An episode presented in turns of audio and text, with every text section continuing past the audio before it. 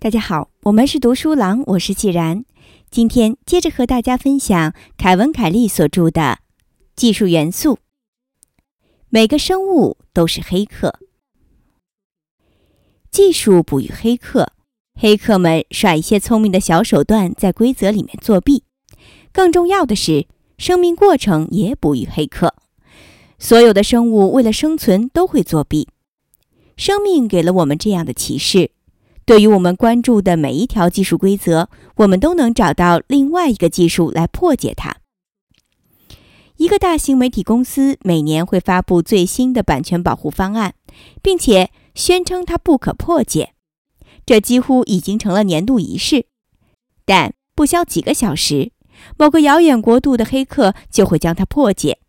不管这新的保护方案有多少项双向反转、十二进度。数据流调节器这样先进的技术，黑客们总会玩转这个系统，并且设计出精巧的对策，让这个版权保护方案中的种种创新毫无作用。接下来的一年时间里，破解会蔓延开来，而公司却束手无策。一个高中生只要能去网吧上网，他就可以下载到免费软件来绕过这个新的保护措施。接着第二年。这个焦头烂额的行业又会推出另一个崭新的先进方案来对抗这些不劳而获的家伙。不过，这些寄生虫会再次展现出相同的智慧来进行回击。这是创新和反创新、黑客和反黑客、作弊与反作弊的军备竞赛。这种技术军备竞赛非常普遍。从花费的能量上来说，偷东西总比把自己的东西保护起来要简单。不论是在自然环境还是技术元素当中，都是如此。有公共资源的地方，总会有人试图去偷窃。例如，计算机的处理能力是一种宝贵的资源，它也是可以被偷窃的。计算机病毒就是被设计出来做这件事情。为了与它抗衡，杀毒行业应运而生，并且已经拥有每年几十亿美元的规模。每年这个行业有巨大投入。病毒的确因之变少，但却不会彻底消失。它们只是在这个持续的黑客和反黑客的较量中被暂时阻拦。军备竞赛就像乒乓球般的你来我往，并且逐步升级，远如生命与地球环境的共同演化，近如计算机这类技术的发展历程，都可以从中看出这一模式。最早的电脑病毒是通过软盘从一台电脑传到另一台电脑的，它会感染电脑的操作系统，因为很容易被锁定，系统就可以被保护起来，防止之后的感染。针对这样的装备升级，病毒的作者让病毒附着在操作系统之外的应用程序上，比如文字处理程序或者电子表格程序。一旦打开了被感染的文件，程序的红指令就会运行病毒的代码。抵御方法是测量某个应用程序官方文件的大小，如果大小不符，就删除这一文件。因为一旦病毒附加到应用程序文件上面，应用程序的文件就会变大。黑客的应对之策则是把应用程序里一些不重要的代码删去，长度正好与病毒代码的长度相同，这样。病毒代码附加上去之后，应用程序仍然会保持原来的大小。用这样的方法潜伏在电脑里。对于这一招的反击是监看程序的代码，看它是不是曾经被更改过。反击的反击则是把病毒附在电子邮件的文件里面。这样的话，它就不是真正存在于操作系统当中。受病毒感染的电子邮件一旦被打开。病毒就会向通讯录里面几百条邮件地址发送自己的副本，开始一场病毒大传染。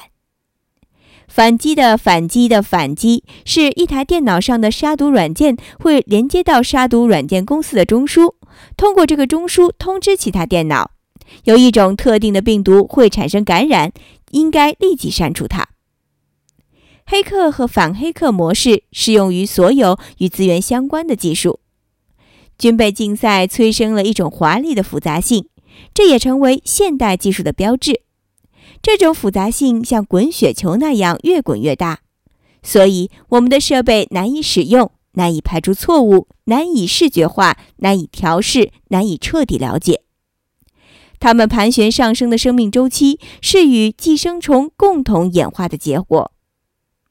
我们会在许多领域看到这样的模式。这里列出几种技术性公共资源相关的破解模式和反破解模式，它们共同让技术日进精巧。资源破解模式、反破解模式、复制、加密、破解加密、计算机处理能力。电脑病毒杀毒，注意力垃圾信息垃圾信息过滤器，声誉搜索页面排序搜索优化，首页位置社会化投票刷票，社会化投票系统产生的首页吸引了大量关注，也成为最新的屡受破坏的资源。读者在网上冲浪的时候，看到重要的、酷的或者很无聊的故事，他们可以对其中任何一个点赞或不喜欢，这成为排序的依据。获得很多赞和少量不喜欢的网页会出现在投票网页的首页。通过几百万读者的投票，最终首页上出现的赢家会获得巨大数量的关注。目光聚集的地方，金钱必将跟随。本来访问量很小的网站，会因为出现在著名网站的首页，获得几百万的点击，并且得到数千美元的广告或者其他商业销售的收入。这对作弊者来说是一种无法抗拒的诱惑。一种作弊的方式是贿赂读者，让他们为一个故事投票。但是，每一个社会化投票网站都会迅速设置一套防疫系统来检测这样的伎俩。为了破坏这个防御机制，有个家伙想出了一个很聪明的反击方式。下文是《连线》杂志上一篇关于此事的文章（括号里面是我的评论）。这就是刺穿投票，一个基于 Dig 的金字塔式的方案。每个成员每一次挖一个故事就会获得一个积分。当会员获得足够积分的时候，他们可以提交自己的故事，让这个网络来帮忙挖上 Dig 首页。到这里为止，还是标准的手法，很容易看穿。最近，刺穿投票这个网站的所有者，我们只知道他叫刺穿。他在 eBay 上出售了这个网站，嗯，还不赖。不过，并没有改变这个游戏。一名叫做吉姆·麦森杰的 Dig 用户买下了这个网站。并且把它交给了 Dig，Dig 立即就把这个网站关闭了。哇哦，这有点出乎意料。但是，但是麦森杰做了这个事情并不是无私的。他买下四川投票，是因为他知道 Dig 的粉丝一定会把他做的事情挖到 Dig 的首页。这也太聪明了吧！他想这样的话，就会把顾客吸引到他的搜索引擎优化生意中来。太精彩了！他把他买的网站的钱都赚了回来，还有剩余。这个没有穷尽的游戏才刚刚开始。技术通过标准和协议建立参与规则，但这样的规则一旦出台，就会有新技术出现打破这种规则。没有任何一个技术不会被一个新的发明所破坏。我想这一点很少会有例外。生物界也是如此。我认为没有一个生物规则。不会被某处的某种生物所破坏。生命有许多共享的基本要件，这些要件界定了生命王国。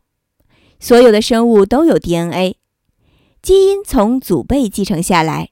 有性繁殖需要雌性和雄性，基因信息传递给身体，身体则影响不了基因。但是总有一些物种破坏这些规则而生存下来。事实上。在现存的游戏里作弊是物种唯一能存活下来的方式。比如有一条规则：植物生产自己的食物，动物则不会生产自己的食物。在生物的图谱当中，大概有三四种物种不遵循这样的规则，它们作弊生存了下来。这些生物与充满叶绿素的微小细胞形成了一种共生关系。这些绿色和棕色的球体被称为虫黄藻。它们就像植物一样填满了静止的钙化珊瑚虫中的空隙，并为它们提供食物。但有一些更极端的生物，它们的黑客行为走得更远，它们会像真正的动物那样漫步移动。但是，它们依靠内部共生虫黄藻的光合作用为生。它们是依靠阳光生存的蠕虫或者水母，就像树突柱海阔鱼。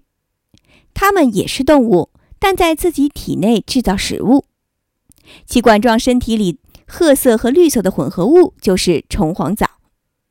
有趣的是，虫黄藻就像树突柱海阔鱼的太阳能电池板一样，但是不能遗传，所以。并不是所有的树突柱海阔鱼个体都可以确保能从环境中获得作为太阳能收集者的虫黄藻。